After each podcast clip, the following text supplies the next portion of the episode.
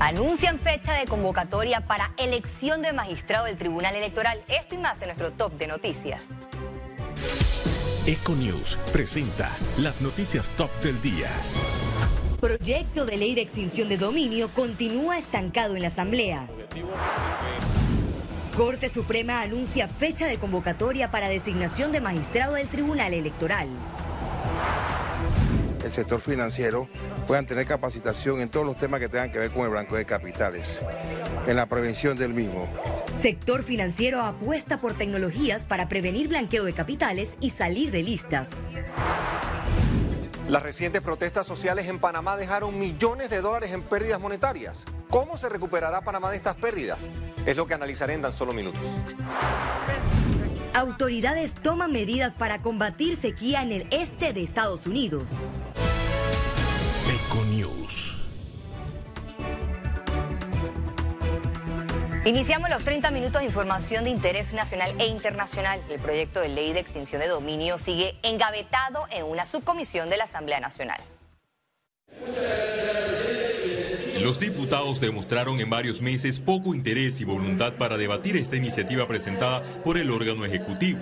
Así lo percibe el ex magistrado de la Corte Suprema de Justicia, José Abel Almengor. El jurista advirtió que Panamá está cerca de sus elecciones generales y que es crucial cerrarle la puerta a la narcopolítica. Debe el Ministerio Público estar encima del financiamiento de las campañas políticas con dineros procedentes de actividades delictivas. Para esto, este proyecto para perseguir los bienes de las personas vinculadas a actividades de crimen organizado. Eh, cada día las campañas políticas son más caras. Los artículos del proyecto todavía no logran convencer a los diputados. No hay miedo, el problema está que se está discutiendo ampliamente porque hay sectores también que dicen que pueden... Mire, este es un país, eh, como todos sabemos, que es presidencialista.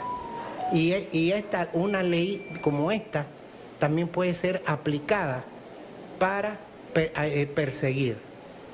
Aquí vemos un procurador de la nación que todavía no ha sido nombrado en propiedad y que puede ser utilizado para perseguir a cualquier persona. La postura del diputado Miguel Fanovich es compartida por el ex fiscal del Ministerio Público, Nestali Jaén. Entonces es un peligro que se apruebe como lo presentó el Ministerio de Seguridad, que de derecho ellos no saben nada, absolutamente nada, para entonces estar con ese mecanismo de ese proyecto de ley de extinción de dominio persiguiendo supuestamente al crimen organizado. En su momento, el ministro de Seguridad, Juan Pino, afirmó que la Asamblea Nacional debía aprobar esta ley a finales de 2022. Félix Antonio Chávez, Econius. La Corte Suprema de Justicia anunció este jueves la fecha oficial de la convocatoria para la elección del nuevo magistrado del Tribunal Electoral. Todos los aspirantes tendrán un plazo de entrega de documentos que iniciará el próximo 29 de agosto hasta el 16 de septiembre, debido a que el periodo del magistrado Heriberto Araúz culmina el 14 de noviembre del 2022. De acuerdo a la Constitución, este alto cargo se ocupa por un tiempo de 10 años. La Asamblea Nacional avanza con el proyecto de ley que retira de por vida la licencia a los conductores ebrios. La iniciativa legislativa comienza a tomar forma en una subcomisión integrada por distintos sectores que buscan llegar a un consenso para iniciar la discusión en primer debate. Realmente hay que ponerse en el lado de las víctimas, de los familiares de las víctimas que han sufrido en este tipo de casos, ¿no? En el debate, los representantes de la Autoridad del Tránsito y Transporte Terrestre manifestaron que de los accidentes reportados, un 10 y 15% tienen que ver con el consumo de bebidas alcohólicas. Eh, el año pasado eh, tuvimos 246 víctimas fatales por accidentes de tránsito. En lo que va de 2022 tenemos 169 víctimas. Esto indica que es muy probable que terminemos el año con una cantidad más baja que el año pasado. La norma no contempla segundas oportunidades para los infractores. Además, la misma sanción administrativa aplicará para las personas que manejen bajo la influencia de drogas. Tenemos que ser bien responsables dónde se van a dar la responsabilidad al respecto, porque yo te hago la pregunta. Una persona que queda presa por cinco años, un ejemplo, eh, le quitamos tácitamente la licencia está eliminada porque no va a manejar dentro de la cárcel. La última modificación al reglamento del tránsito plasma que los conductores que sean sorprendidos ebrios por tercera ocasión serán sancionados con una multa de 600 a 2 mil dólares, sumado al retiro indefinido de la licencia. Félix Antonio Chávez, Econius. El Ministerio de Salud confirmó este jueves el quinto caso de la viruela del mono en el país. La entidad informó que se trata de un hombre de 57 años de edad, panameño residente en el extranjero, quien ingresó al país el pasado 11 de agosto y quien realizó algunas visitas a familiares y amigos. Se encuentra en condición estable llevando su aislamiento en una instalación de salud hospitalaria. Economía. El sector financiero apuesta por tecnologías y capacitación para prevenir el blanqueo de capitales y salir de listas discriminatorias.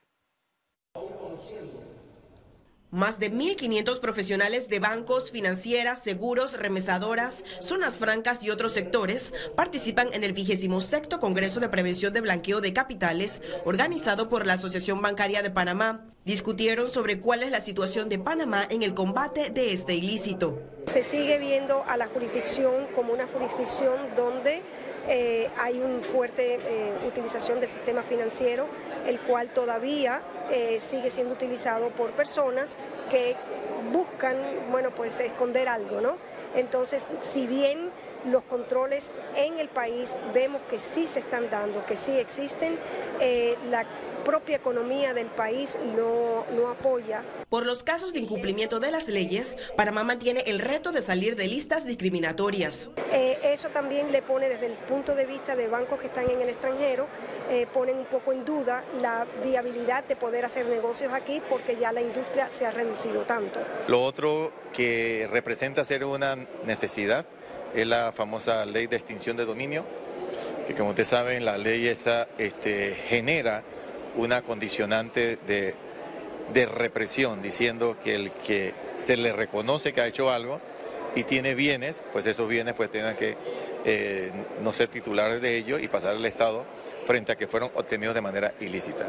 Entre las recomendaciones está la capacitación constante del sector financiero y no financiero, así como mayor inversión en tecnologías. Perfeccionar a los recursos humanos de toda la institución financiera en el manejo de información cibernética, cómo podemos ayudar a prevenir estos tipos de fraudes cibernéticos, ya que se usan, en el mundo digital se está usando esto, la tecnología para prevenir como también para cometer el ilícito de blanco de capitales. ¿Y ese impacto en qué consiste? En traer a Panamá las mejores prácticas, las mejores maneras de operar para prevenir que nuestro país sea objeto de abuso por los criminales que se dedican a blanquear capitales que provienen de actividades ilícitas. Señalan que no solo se trata de cumplimiento de leyes, sino también de modernizarlas. Ciara Morris, Econews. En busca de productos más económicos, en especial el arroz, residentes del corregimiento de Calidona y áreas aledañas acudieron este jueves a la agrotienda del Instituto de Mercadeo Agropecuario. Por segundo día consecutivo, la agrotienda abrió sus puertas para ofrecer alimentos a bajos costos. En su apertura se ofreció a la venta 1.500 bolsas de arroz, aunadas a otras 1.000 bolsas este jueves. Todos los días se hace una logística, de, se hace un conteo de, la cantidad de bolsas que nos manda la institución y asimismo, de acuerdo a esa cantidad, se entrega la cantidad de, de boletos. Siempre mantenemos una reserva por porque hay personas que eh, no madrugan tanto, ¿no? Pero siempre tratamos de que a todos se le se lleven una bolsa de arroz por lo menos. Por ahora tenemos eh, que la tienda va a estar funcionando sin límite, de martes a viernes en un horario de 8 de la mañana a 2 de la tarde. La abogada Alba Ríos solicitó ante la Codeco la lista de marcas de arroz que incumplen con las regulaciones de calidad en sus granos. Hay un ocultamiento un poco extraño, un poco cómplice de las autoridades, porque incluso en días pasados se le solicitó este listado al ministro de Desarrollo Agropecuario y él mismo no dijo e incluso mandó a que los ciudadanos y a los periodistas a que averiguaran el listado de las mismas. Por lo tanto, hemos venido a peticionarlo conforme nos otorga el derecho a la Constitución a exigir esta información a las autoridades. Y no estamos pidiendo esto solamente porque queremos conocer cuáles son las empresas, no, es que se está incurriendo en un delito. Esto es un delito que tiene pena de 4 a 8 años de prisión. Y al regreso, internacionales.